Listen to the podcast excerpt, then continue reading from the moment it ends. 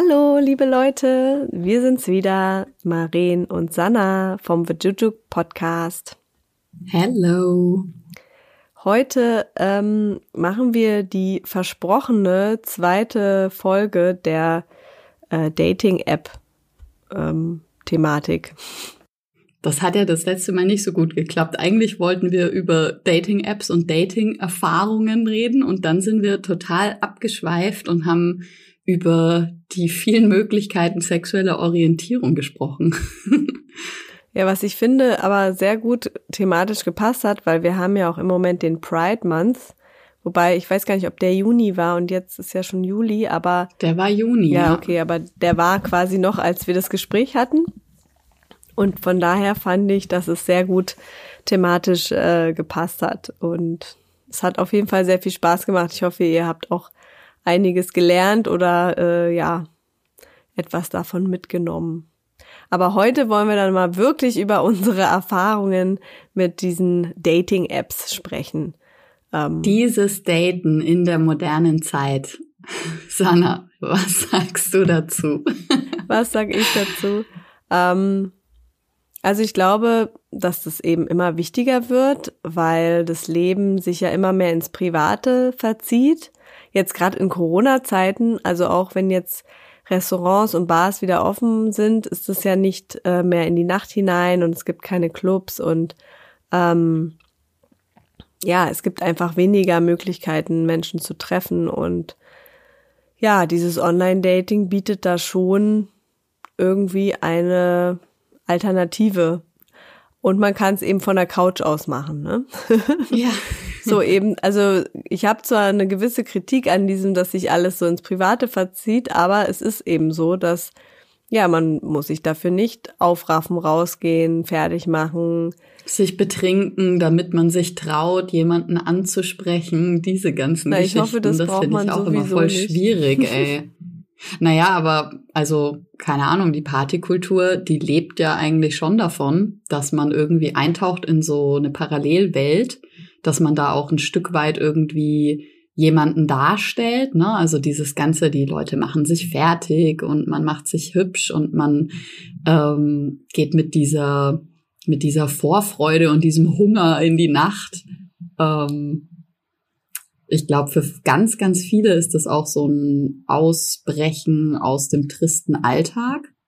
Und für ganz viele ist das schon auch verbunden mit einem sich irgendwie ein Stück weit betäuben oder ja, exzessiv irgendwie zu leben, ne? Ja. Ja, sicher. Ich denke mal, dass aber bei diesen Weggehkultur, also würde ich jetzt mal postulieren, dass sich da weniger Leute für längere Partnerschaft finden als bei diesen Dating-Apps. Auch wenn es immer so den Anschein hat, als wäre es andersrum. Aber ich habe zum Beispiel im, im Club oder beim Weggehen oder wie auch immer noch nie jemand kennengelernt, mit dem ich auch eine Beziehung dann gehabt habe. Aber bei den, bei den Dating-Apps schon sogar mehrmals. Also guten Sex hatte ich jedenfalls auch eher weniger, wenn ich beim Weggehen ja, jemanden kennengelernt habe. Nochmal hinzu, ne? Das kommt noch dazu. Ja, klar, ich meine, das Gute bei, bei Dating-Apps ähm, oder ja, Internetplattformen, was auch immer, ist halt, dass man mh, mm, die Schüchternheit kann man da, glaube ich, ganz gut überwinden. Also ich glaube, für viele ist es schon eine Hemmschwelle, einen fremden Menschen anzusprechen, zu sagen so, hey, du gefällst mir, du bist, ne, du sprichst mich irgendwie an du sprichst mich an, deshalb spreche ich dich an. Ich glaube, für viele ist das schwierig.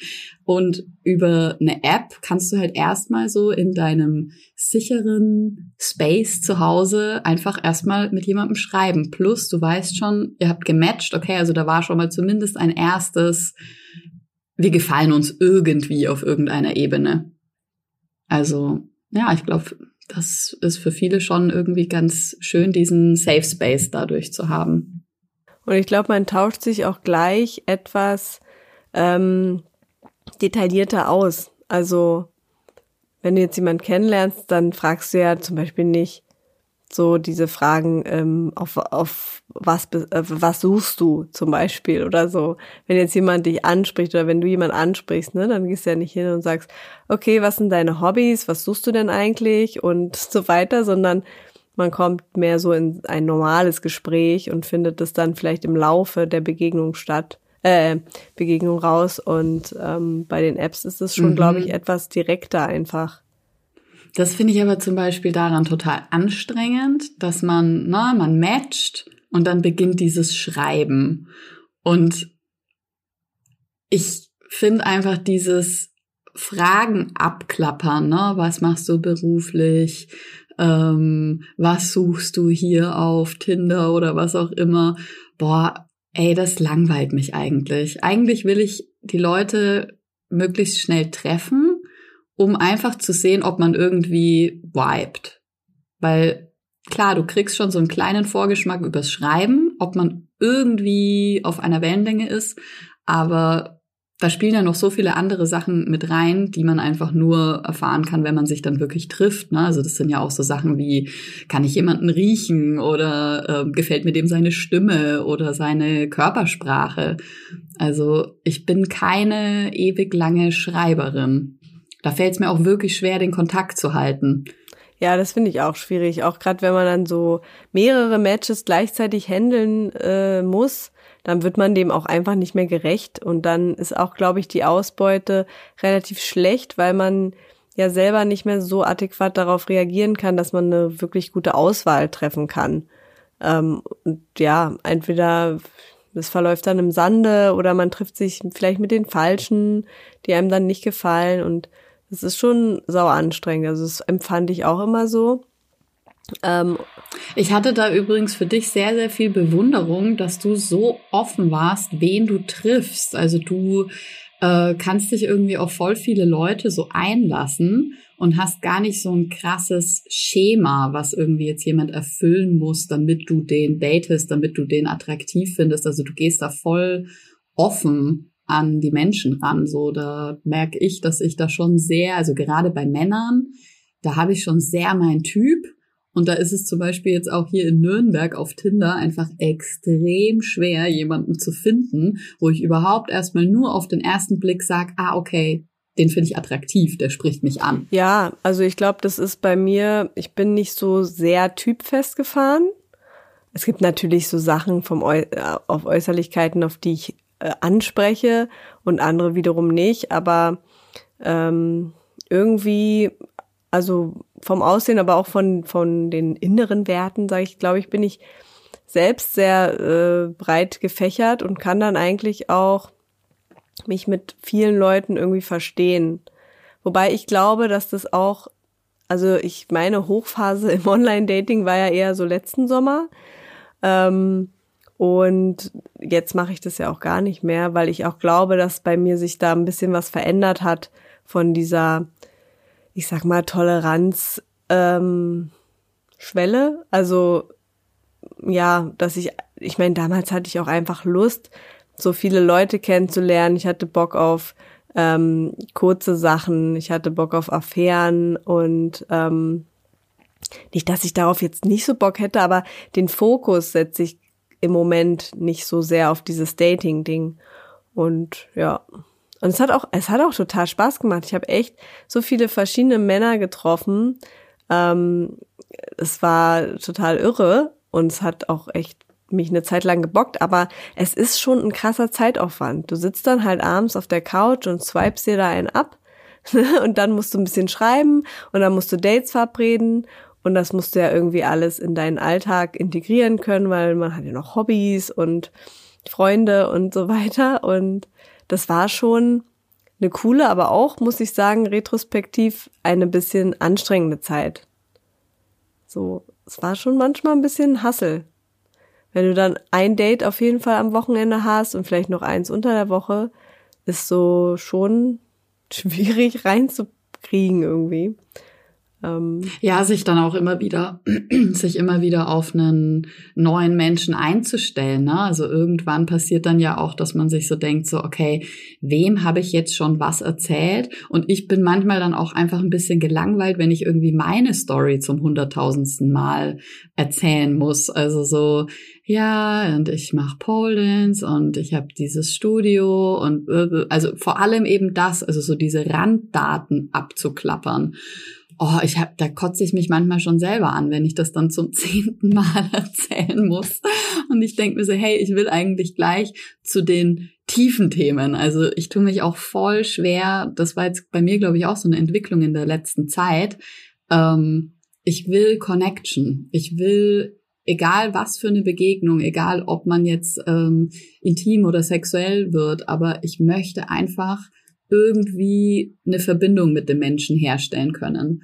Und wenn das nur auf einer so sehr oberflächlichen Ebene bleibt, dann erfüllt mich das nicht. Und auch wenn es auf einer oberflächlichen Ebene bleibt und man Sex hat, dann habe ich schon gemerkt, so ja klar, es ist nice, dass es aufregend ist und dass es vielleicht mal irgendwie exzessiv ist und das sind alles irgendwie coole Erfahrungen und danach ist man oft ja auch hungrig.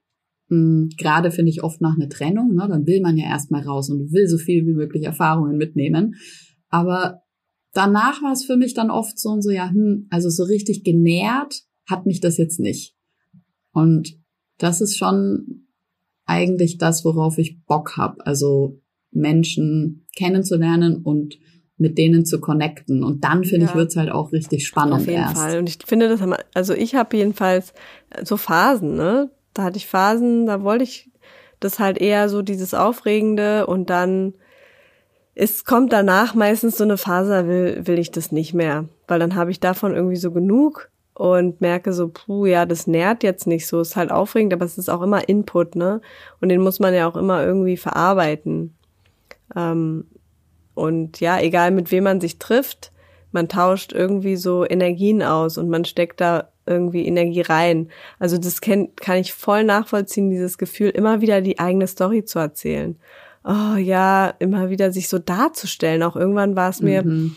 fast so peinlich, ne? Immer wieder mich zu erklären, mich ja darzustellen einfach. So, ich mache das beruflich, ich habe die und die Ziele im Leben, ich möchte ja, oh, ja äh, ich habe das aber auch ganz oft dann nicht gemacht einfach. Ich habe einfach versucht, ein Thema zu finden, über das man reden kann. Also ja, irgendein aktuelles Thema zum Beispiel, um zu, auch zu gucken, wie sind so die Einstellungen, kommt man da irgendwie so überein oder ähm, um, um nicht so eben diese Daten, diesen Datenabgleich zu machen. Aber ich muss auch sagen, also ich habe nur diese eine Dating-App benutzt. Also ich kann jetzt auch nicht unterscheiden, also sagen, welche ist die beste. Ich habe nur Tinder benutzt und ich muss sagen, Tinder hat einen schlechteren Ruf, als äh, es ist. Also, naja, wobei, also ja und nein, finde ich. Ich habe über Tinder zwei, also meine beiden Ex-Partner gefunden. Das eine war ein krasser Reinfall und das andere war eigentlich sehr toll. Ähm, und ja, noch so ein, ja gut, den würde ich nicht als Partner bezeichnen, aber noch so eine so eine Liebe, so eine Zwischenliebe, sag ich mal. Das war eigentlich auch ganz schön. Ähm, also ich habe da nicht nur so schlimme Idioten kennengelernt oder Idiotinnen, ähm, aber man muss halt wirklich aussieben. Und mir ist aus aufgefallen, jetzt ähm, bin ich ja wieder frisch Single und habe mir dann so überlegt, ja, ach, ich gucke mal wieder in Tinder rein. So, dann habe ich das gemacht irgendwie und nach einer halben Stunde habe ich gemerkt, ich kann das nicht mehr. Also oder jedenfalls im Moment kann ich das nicht, weil ähm, ich fand es auf einmal total pervers, dass ich diese ganzen Menschen wegwische und so viele Gesichter mir angucke und die einfach wegwische und so wie so, also mir kam das sehr konsumistisch vor auf einmal, was ich früher gar nicht so gesehen habe. So, also habe ich das nicht so empfunden. Da dachte ich eher, naja, gefällt mir halt nicht, gefällt mir halt nicht, gefällt mir halt nicht. Und jetzt fand ich das, ähm, und da haben mir auch damals irgendwie noch mehr Leute gefallen, aber vielleicht eben, weil ich in diesem, dieser Phase war, dass ich dachte, oh ja, viele Leute kennenlernen, viele verschiedene Eindrücke ähm, mitnehmen und das jetzt eben gerade nicht mehr so ist, Auf jeden Fall habe ich es dann wieder ganz schnell geschlossen und mir gedacht, nee, erstens war das halt, ich wollte nur kurz reingucken und dann war ich doch eine halbe Stunde da am Wischen und ich möchte einfach diesem, diesem Thema nicht mehr so viel Raum in meinem Leben geben. Ne? Ich möchte nicht abends auf der Couch liegen und die ganze Zeit tindern. Ich möchte irgendwas, es ist schönes Wetter, ich möchte draußen sein, ich möchte irgendwie, ja, ein Buch lesen oder was weiß ich. Ähm, aber es kann sich natürlich wieder verändern. Aber grundsätzlich finde ich, habe ich bei Tinder schon gute Erfahrungen gemacht. Ja, und ich glaube, was du jetzt angesprochen hast, das ist ja auch so die häufigste Kritik an Tinder, nämlich dieser Menschenkonsum. Ähm, und da muss ich sagen, das sehe ich irgendwie voll anders, weil ich einfach finde, dass das, was auf Tinder passiert, ist absolut das Gleiche zu dem, was in, im realen Leben, sage ich mal, passiert. Also du gehst am Anfang, und es passiert in Millisekunden, einfach danach, ob dich jemand anspricht.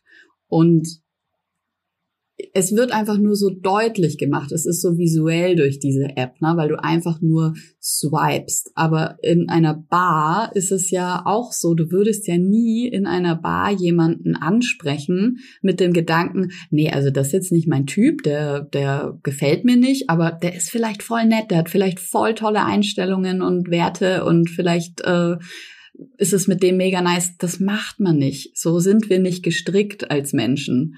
Und das, was auf Tinder passiert, ist genau das Gleiche. So, wir gehen erstmal auf den visuellen Reiz und danach gucken wir, ob das irgendwie auch menschlich passt. Ja, der Unterschied ist nur bei das Argument, also ja, das stimmt natürlich. Wir würden jetzt niemanden ansprechen, der uns nicht optisch oder durch die Ausstrahlung anspricht. Aber ähm, es ist trotzdem ein großer Unterschied, ob ich mich hinsetze also ich setze mich auch in der Bahn nicht an und guck mir hin und guck mir jeden Einzelnen an und denke mir, nein, du nicht, nein, du nicht, nein, du nicht, sondern. Echt? Ich glaube schon, dass man das macht. Also es kommt natürlich darauf an, auch wie sehr ist man auf der Suche und geht man jetzt vielleicht, man geht ja auch mal nur in eine Bar, um mit einem Freund ein Bier zu trinken so und nimmt dann die Menschen gar nicht so wahr. Aber unterbewusst, glaube ich, läuft das schon immer ab bei uns. So finde ich den attraktiv, den die ähm, oder nicht.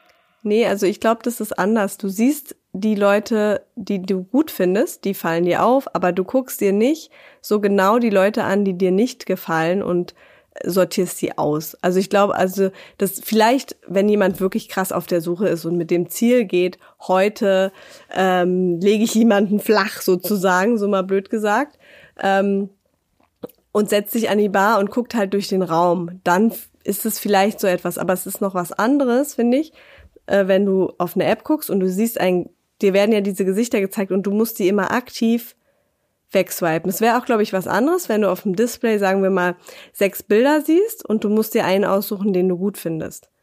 Dann, dann ist es nicht so eine aktive Ablehnung der anderen irgendwie. Ähm, und das natürlich, wenn du auf der Straße unterwegs bist, auch wenn du halt offen bist für Flirts, dir fallen halt die Leute auf, die dir gut, die du gut findest, aber dir fallen jetzt nicht so explizit die Leute auf, die du nicht gut findest. Und das ist bei der App schon so, dass du halt die ganze Zeit das machen musst, ne? Du musst ja die wegwischen, die dir nicht gefallen, sonst kommt ja kein neuer sozusagen. Und das ist halt auch frustrierend oft, weil ich swipe eine Million Mal nach links und denk mir so ein bisschen, was ist denn mit mir, dass mir einfach keiner hier gefällt? Liegt das an Nürnberg oder was ist hier los? Naja, wie du ja schon meintest, hast du schon einen speziellen Typ so im, im Auge. Und ähm, das ist natürlich dann, ja, sehen halt einfach nicht so viele aus. Und du hast ja auch jetzt nicht den 0815-Typ, äh, den es halt hundertmal auf Tinder gibt, der vor seinen Autofelgen kniet, im, im äh, Unterhemd. Der, da, wenn du auf den stehst, kriegst du da viele. Das ist ein Segen, wenn das, wenn das dein Typ, dein Beuteschema ist. Dann kriegst du ja so viele. Oder Männer, die sich oben ohne vorm Fitnessstudio-Spiegel fotografieren. Wenn du darauf stehst, ey, dann ist das beste, beste App, ey. Da hast du voll. Ich mag groß, dünn und lange Haare und ein bisschen edgy. Schreibt eine Mail.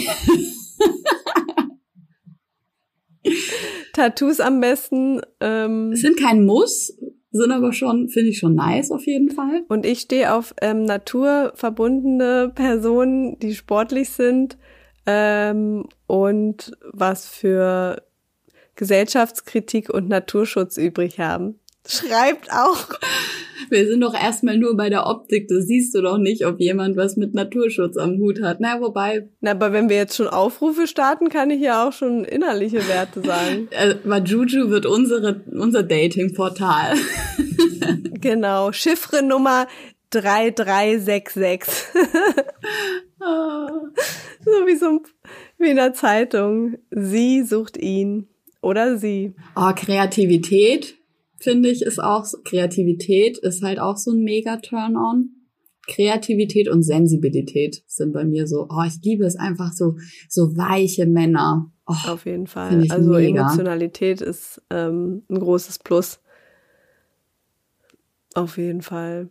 Aber um wieder zu Tinder zurückzukommen und uns nicht im äh, Schmachten zu verlieren, ähm, ich finde, man kann halt auch wirklich, also wie du sagtest, so dieser schlechte Ruf von Tinder, mh, hm, ähm, bin ich irgendwie gar nicht so auf der Seite. Und ich finde, man kann halt auch wirklich mega geile Begegnungen haben, wenn man sich ein bisschen öffnet und weggeht von diesem, ah, okay, ich habe ein Date und ich entscheide jetzt irgendwie am ersten Abend, bimsen wir oder nicht.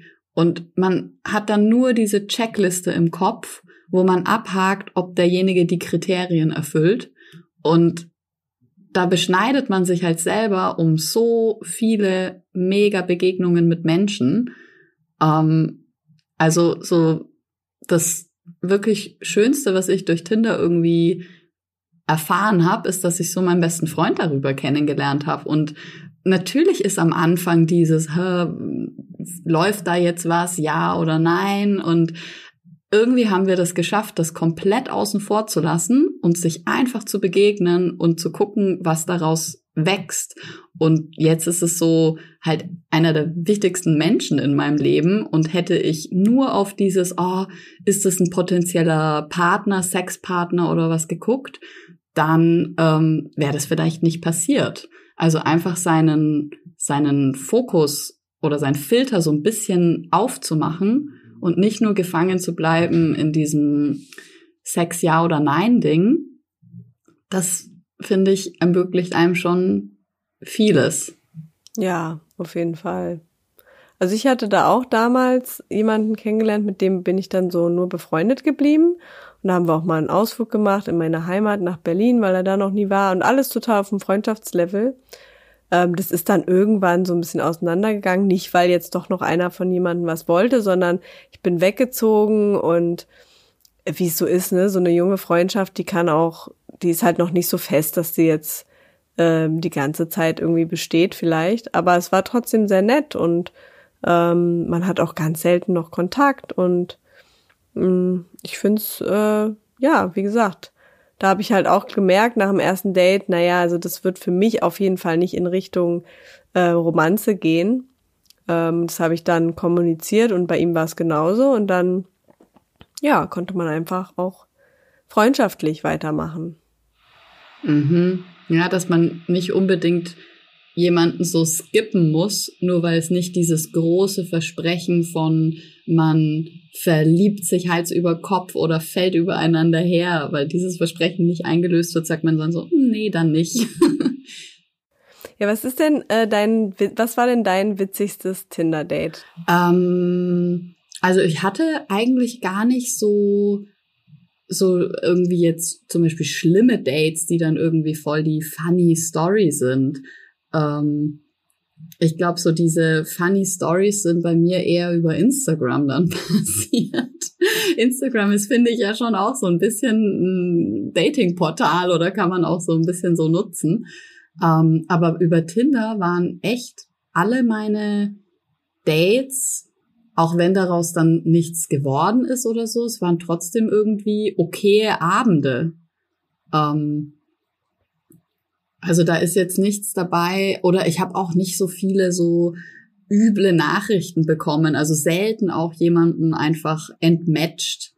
Ähm, weil die irgendwie Banane wurden. Also es kam echt nicht so oft vor. Aber gut, ich betreibe es auch nicht so exzessiv. Wenn man jetzt halt jeden Tag Tinder nutzt und mehr datet, dann sind da wahrscheinlich auch ein paar mehr ähm, skurrile Begegnungen dabei. Und so meine erste Tinder-Erfahrung, das war vor, keine Ahnung, jetzt bestimmt schon fünf oder sechs Jahren, so nach einer Trennung, erste Mal diese App runtergeladen und so der erste Typ, mit dem ich gematcht und den ich dann gedatet habe, das war lange, lange, lange eine Affäre von mir und am Anfang auch krass in den verknallt und auch Herzschmerz gehabt deswegen und es war aber irgendwie super intensiv und ich würde das halt auch nicht missen wollen, weil das war einfach nice. Ne? Es war so, da war so viel äh, Emotion und Lust und Erfahrung auch dadurch dabei. Also ich finde auch aus diesem, man leidet dann wegen irgendwas, da ähm, nimmt man ja so viel Entwicklung mit. Also das war schon auch cool. Und es ging wirklich lange. Also es war immer wieder auch so ein Typ, mit dem ich immer wieder was hatte, wenn dann eine Beziehung geendet hat oder wenn man die Beziehung geöffnet hat. Also es ähm, ja ist schon, also coole Begegnungen einfach auch durch Tinder. Ist auf jeden Fall immer wieder spannend. Was war denn deine skurrilste oder? Ich hatte schon wirklich einige skurrile, aber was so das krasseste vielleicht ist, was ich gemacht habe, ich hatte mein weitestes Tinder-Date. Da bin ich nach Seattle geflogen. ja. Ey, da dachte ich mir auch, Sanna, wie geil bist du eigentlich, dass du das machst? das war echt so. Ich war irgendwie auf Dienstreise in Seattle. Ich habe da aber nicht getindert, aber irgendwie ähm, hatte mein Handy mal irgendeinen Hau und da war irgendwie alle möglichen Apps offen. Somit war ich halt irgendwie da auf diesen Markt geworfen worden sozusagen. Und als ich wieder in Deutschland war, hatte ich auf einmal einen super Like von einem wirklich gut aussehenden Typen aus Seattle. Und es kam dann erst so im Gespräch raus, dass der halt, also in der Nähe von Seattle wohnt.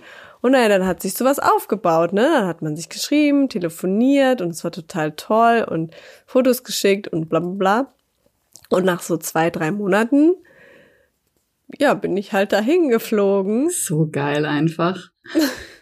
Es war natürlich auch sehr aufregend, weil der wohnt so richtig krass im Wald in einer Holzhütte. Also schon richtiges Haus und so, aber halt nicht in der Stadt oder so. Und natürlich war das so ein Running Gag. Du hattest da auch keine Angst, oder? Also hast du irgendwelche Sicherheitsvorkehrungen oder sowas getroffen? Weil das ist ja schon. Ja, also ich habe mir vorher die Adresse geben lassen. Ich habe ausgecheckt, wo das ist. Ich hatte eine WhatsApp-Gruppe mit allen möglichen Leuten, wo ich jeden Tag geschrieben habe, dass ich noch lebe. Und es war so der Deal, wenn das nicht so ist, ne, dann wissen sie die Adresse, wo ich bin und können halt sofort irgendwie Behörden losschicken.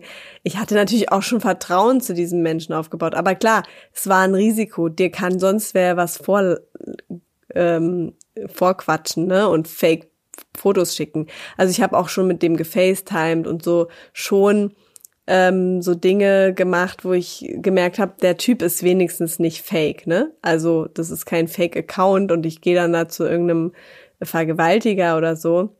Und es ist auch Glück. Ja, also ich empfehle das nicht. Das ist ähm, immer ein Risiko und ich habe versucht, so weit das Risiko zu minimieren, wie ich es für mich als richtig empfand. Ähm, und ja, ich bin erwachsen und muss es natürlich selber wissen. Und ja, wir hatten diese WhatsApp-Gruppe. Ich habe vorher geguckt, wo er wohnt. Wir haben gefacetimed. Wir hatten wirklich sehr viel Kontakt und wir waren dann natürlich auch schon irgendwie verknallt, ne? Naja, und dann war ich da und es war auch eine tolle Zeit, war zehn Tage mit ihm da. Ähm, ich war dann halt natürlich total in Love. Bei ihm war das leider nicht ganz so. Ähm, hatte verschiedene Gründe und es war natürlich dann auch echt herzschmerzig. Aber ja, wie du es eigentlich vorhin gesagt hast, ich möchte es auch nicht missen. Das war ein großes Abenteuer in meinem Leben. Das ist eine Story, die kann ich immer erzählen irgendwie. Ähm, das ja war eine schöne Erfahrung. Ich habe viel über mich gelernt. Es war einfach ähm, ja ganz cool. Wir haben uns dann nicht mehr wiedergesehen und wir werden uns wahrscheinlich auch nie wiedersehen. Das war am Anfang für mich sehr schwer zu akzeptieren. Aber mittlerweile es ist mir so, was heißt egal? Ja, es ist mir irgendwo egal. Ich habe halt schon gemerkt, auch dieses, wir hatten schon kulturelle Differenzen, dieses amerikanische, damit komme ich nicht so ganz immer klar. Also ich bin schon eher der direkte Typ und da fühlt man sich dann schnell hintergangen, ne? Wenn jemand immer so, der war immer so super, ja klar und toll und ja und letztendlich war ein zweiter Besuch dann eben nicht drin, aber das wurde halt nie so klar kommuniziert, ne? Sondern eher immer so mit sehr vielen freundlichen Floskeln irgendwie drumherum geredet und ja, was ich so immer dieses, ah, oh, du bist so ein toller Mensch und dieses, oh, so awesome and great and oh, appreciation und ja, irgendwann mhm. habe ich dann gemerkt, Bonnie, es wäre ja eh nichts für mich mit so einem Typen, der so das ist halt auch einfach deren Art zu reden, ne? Das ist so eine ganz andere Sprache. Da ist immer alles so terrific und keine Ahnung und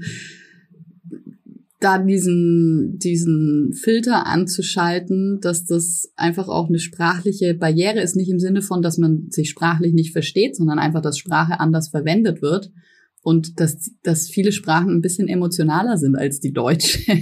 Und das weckt, finde ich, dann schon auch andere Feelings. Ja, voll. Aber ja, ähm, wie gesagt, es war eine coole Erfahrung und ja, das war auch schon wirklich ein sehr heißer Typ. Also der, ja, der war schon so alleine einfach mal äh, ein, ein Ereignis für mich. nice, ja, das ist auf jeden Fall, sorry, das ist auf jeden Fall eine Story, die du immer erzählen kannst. So, ich hatte ein Tinder-Date und bin dafür nach Seattle ja, geflogen. Das ist auf jeden Fall was, was ich äh, auch nicht vergessen werde wahrscheinlich. Der wird mir immer im Gedanken bleiben.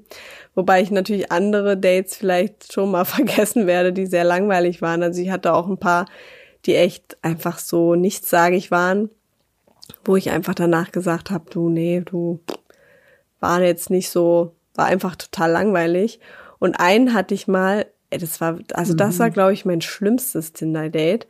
Der sah in seinem ganzen Profil ganz anders aus. Also so voll, der hat so was anderes ausgestrahlt und auch beim Schreiben. Und dann treffe ich mich und dann war der erstmal super krass ungepflegt. Also ich bin ja wirklich niemand, der auf Optik krass Wert legt. Ne? Ich bin ja selber nicht jemand, der eine Person, die sich viel schminkt oder krass zurecht macht oder so. Ne? Aber der Typ, ich habe den umarmt und sein Kopf hat gerochen wie so ein altes ähm, Kissen. Weißt du, so ein Bettkissen, was sechs Wochen nicht oh. gewächst. Und ich schon so, so hm, muffig. Okay, der hatte schwarze Fingernägel. Ich meine, klar, wenn der irgendwie jetzt Kfzler ist oder irgendwie Handwerker. Aber der Typ war einfach. Also unter den Nägeln war es schwarz, nicht lackiert. Nee, nicht lackiert. Das wäre ja auch noch okay. Ähm, und der war halt alles das nicht. Er war nicht handwerklich irgendwie am, am Machen und Tun, sondern das war ein Musiker, der auch nur Teilzeit irgendwie arbeitet. Und das Date war, also es war wirklich schlimm und ich habe es auch irgendwann abgebrochen, weil der hat, wir haben uns auf eine Wiese gesetzt und auf einmal, ich meine, da kann er vielleicht nichts dafür, ne? Aber ich dachte, da wäre irgendwo Hundekacke. Oh Gott. Und ich meinte so zu ihm, oh, hier ist irgendwie Hundekacke, glaube ich, lass mal ein Stück woanders hingehen. Ja, okay. Dann habe ich gemerkt, dass dieser Duft aus seinem Hals kam. Und das war er. Und das Schlimme war, dass ich mir vorgenommen hatte an dem oh. Abend, ich hatte voll Lust, mit jemandem rumzuknutschen einfach. Und ich habe mir das so romantisch vorgestellt. Oh, wir liegen da auf der Wiese, trinken ein Bierchen, oh, dann knutschen nein. wir ein bisschen vielleicht. Ey, ich dachte mir so, nein, meine ganzen Hölle. Wünsche sind gerade zerstört worden. Und dann dachte ich mir, okay, ne, wir trinken jetzt Bier, dann geht es vielleicht weg und der, oh. Was weiß ich, vielleicht hat er ja auch eine Krankheit, kann er alles nichts dafür. Knutschen ist halt nicht drin, aber okay. Und vor allem, du bist ja so krass empfindlich mit Gerüchen auch noch. Ja. Also das müsst ihr vielleicht wissen. Ich bin so eine Supernase. Ich könnte, glaube ich, so ein Drogenspürhund werden. Ich rieche echt alles. Ich rieche, was jemand vor zwei Tagen gegessen hat. Und naja, egal. Jedenfalls war das gar nicht mal das Schlimmste. Das Schlimmste kam, egal was ein Thema ich machen, äh, auf ähm, machen wollte, der war einfach, der fand alles kacke, der war gegen alles negativ eingestellt. Ähm, es ging so darum, dass ich eben so Coaching-Sachen mache und halt natürlich deswegen auch gerne Menschen irgendwie helfe und es mir was gibt, ne? Und er hat dann gesagt, ja, er mag, er hasst es, wenn seine Freunde zu ihm mit ihren Problemen kommen. Er will das nicht hören. Also ein super Empath. Ja, und ich so, ich, so, ich dachte, ich konnte das nicht glauben, weil das für mich halt so weit weg ist. Also, dass nicht jeder Therapeut werden will, klar, ne? Aber die Freunde, aber habe ich das so wiederholt immer so, mein, also du sagst jetzt wirklich, dich interessieren die Probleme deiner Freunde nicht? Also, ja, ich habe da keinen Bock drauf, das mir anzuhören. Und dann habe ich ihn so gefragt, wo er denn hingeht mit seinen Problemen. Nö, nirgendwo. Und dann habe ich gemerkt, oh krass, der hat überhaupt keinen gesunden Verhältnis zu seinen Emotionen, der hat überhaupt kein Supportsystem. Ähm, dann hat er auch noch irgendwie so mir paar Stories von Ex-Freundinnen erzählt. Ich finde es sowieso beim ersten Date ein bisschen strange, mir gleich sowas anzuhören. Ähm, und hat mir eigentlich total viel seiner Probleme erzählt. Und dann dachte ich mir, okay, das, er hat auch noch eine falsche Selbsteinschätzung. Ähm, dass er eben niemanden Probleme erzählt. Der hat mir so viel erzählt, so wie er halt struggelt mit Arbeit und dies und das. Und dann habe ich irgendwann. Und hast du ihm dann danach auch direkt gesagt, so hey, sorry, aber das war jetzt nichts für ich mich? Ich habe es ihm dabei noch gesagt, weil ich habe dann gemerkt, ich bin, also ich bin dann erstens mal in so ein bisschen so ein Coaching-Modus verfallen, weil ich dachte, okay, der Typ geht mir so persönlich auf den Sack, aber vielleicht kann ich ihm ein bisschen helfen.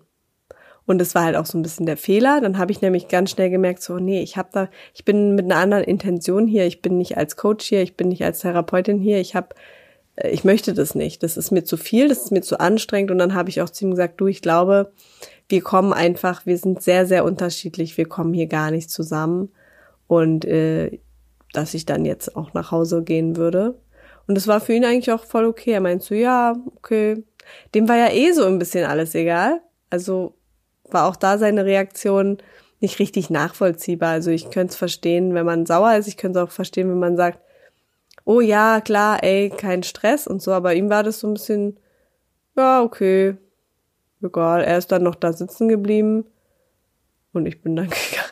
Aber voll gut, dass du das so direkt sagst. Also ich glaube, das ist äh, ein bisschen, ja, das ist ein, vielleicht ein Problem bei diesem ganzen Modern Day Dating. Da ist so viel Raum für Interpretation und wir bekommen es einfach nicht hin, ehrlich miteinander zu sein. Also es ist uns, es fällt uns leichter, jemanden zu ghosten, als zu sagen so, hey, das hat sich für mich nicht stimmig angefühlt und ähm, deshalb möchte ich das nicht mehr oder was auch immer. Also dass wir, wir haben da so Angst davor, ehrlich zu sein und uns wirklich zu begegnen und dann sitzt man da und wartet auf Nachrichten. So wie oft, wie oft höre ich das auch von Freundinnen? Immer dieses, dieses Warten und dann auch ganz oft dieses Gaming, ne? So melde ich mich, melde ich mich nicht und was bedeutet das, wenn man sich so viel oder so wenig meldet? Also das finde ich alles schwierig. Das finde ich super anstrengend. Und da denke ich mir, oh, wäre schon schöner, wenn das Ganze sich ein bisschen weniger im virtuellen Raum abspielen würde und mehr einfach echte Begegnung dabei wäre. Also das ist auch etwas, was ich, ich meine, es erfordert halt ein bisschen Disziplin und es erfordert eine gewisse Selbstreflexion, aber ich habe immer den Leuten gesagt, auch beim Schreiben, wenn man sich noch nicht getroffen hatte, so, wenn ich gemerkt habe, ich möchte das auch nicht weiterführen, ich habe das immer gesagt.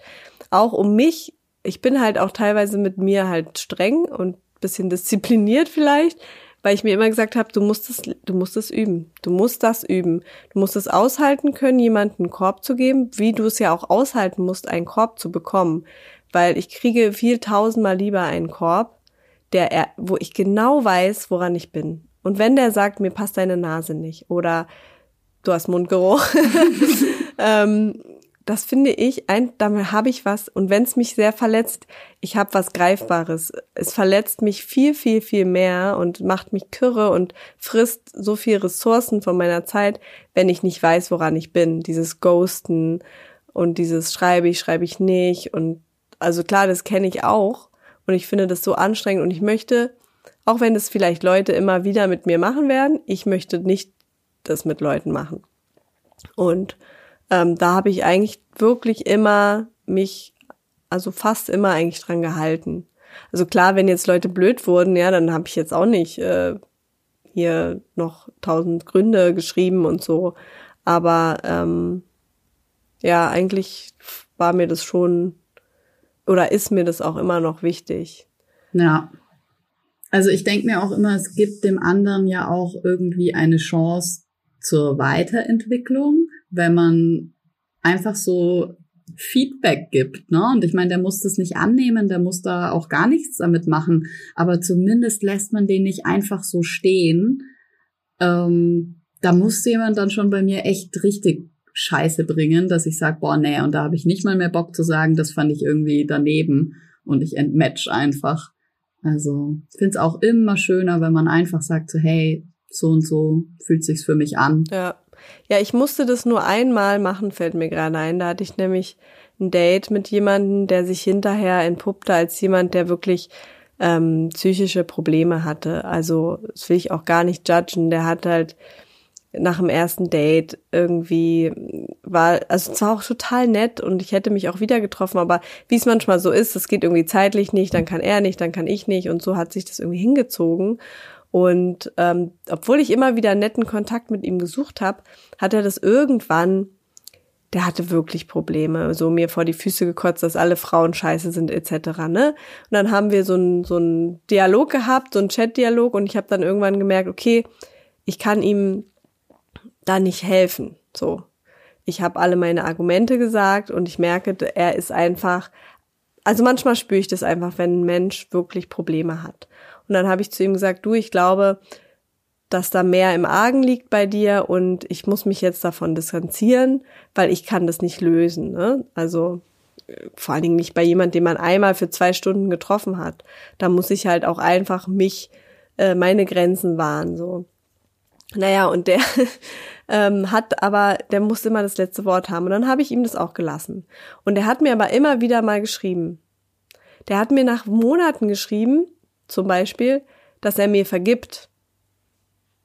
Darauf habe ich dann nicht mehr geantwortet, weil ich wusste, dieser Mensch, der krallt sich halt an irgendwas, ne? Das ist ja auch so ein, so ein Muster wahrscheinlich in seinen, in seinem, in seiner psychologischen Problematik dass er einfach unbedingt diesen Kontakt sucht und diesen Halt. Und ich bin aber die falsche Person. Ich kenne ihn gar nicht. Ne? Ich kenne nicht mal seinen Nachnamen.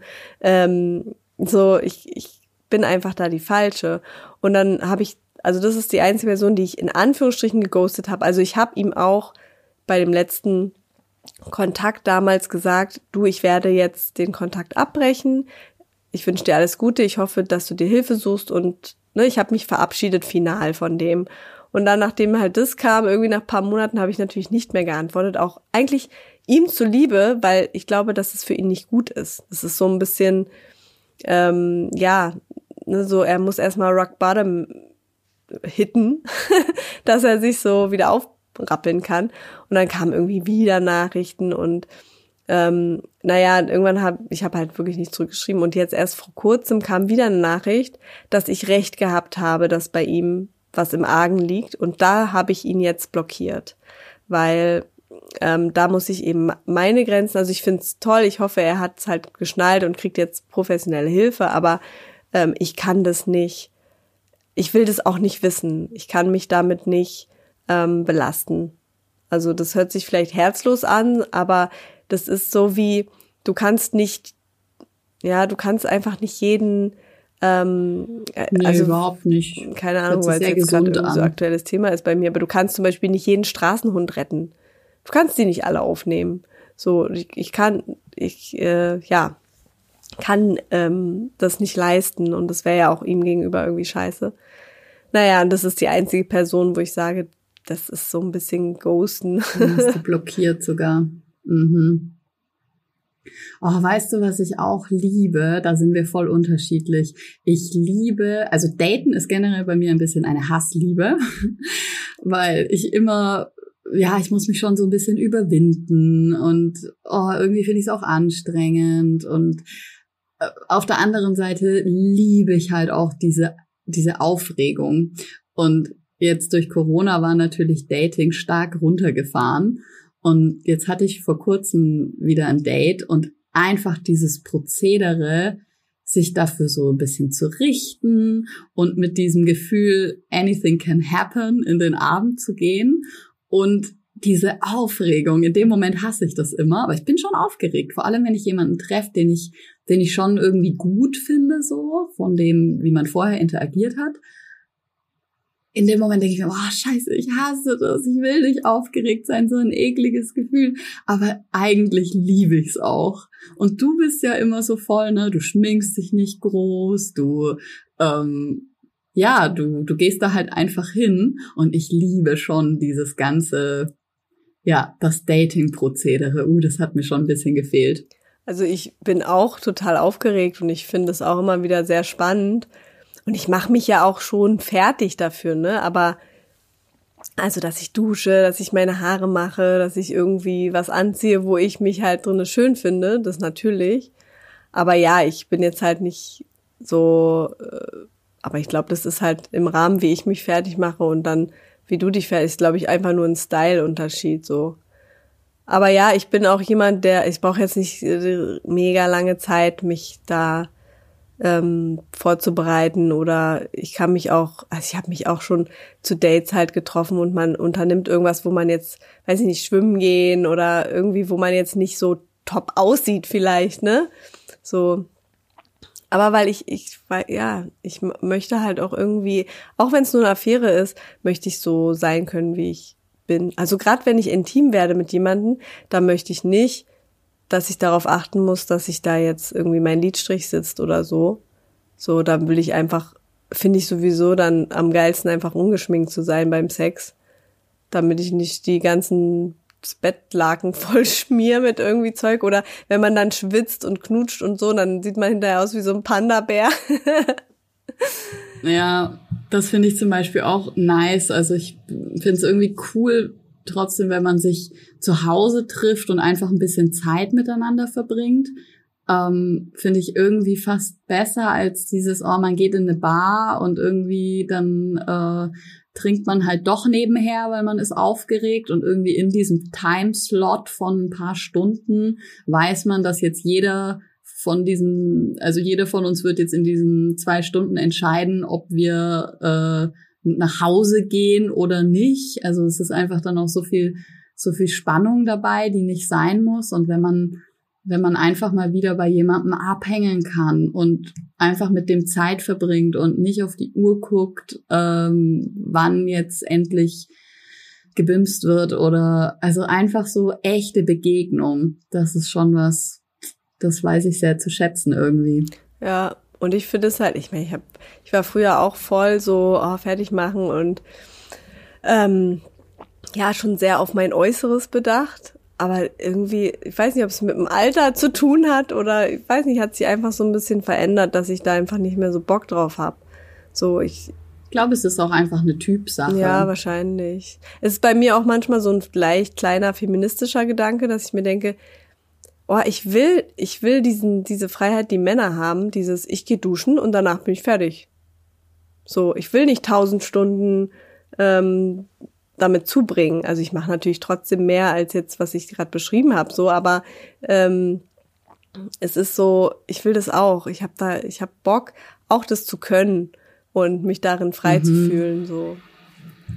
Das, also ich verstehe den Wunsch, sich darin frei zu fühlen, aber ich liebe das halt. Genau das liebe ich auch am Frau sein. Also kann natürlich auch ein Mann machen, so, aber genau dieses, ich richte mich her und ich mache meine Haare und ich äh, ziehe mir was Hübsches an und ich liebe das. Das gehört für mich echt dazu zum mich und mein Frausein zelebrieren. Also ich empfinde es nicht als als ähm, was, was ich machen muss und was mir irgendwie aufgebürdet ist, sondern ich genieße das richtig. Hm.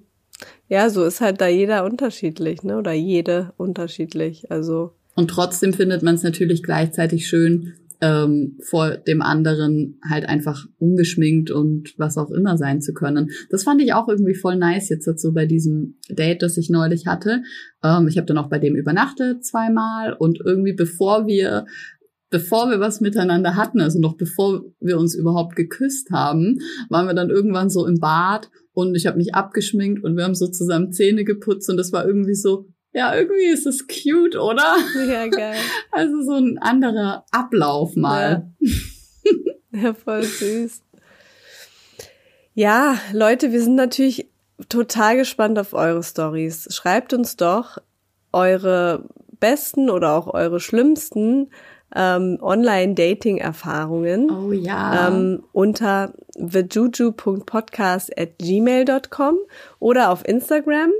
Da heißen wir The Juju Proud Sex Movement. Und auch noch eine kleine Insta-Empfehlung.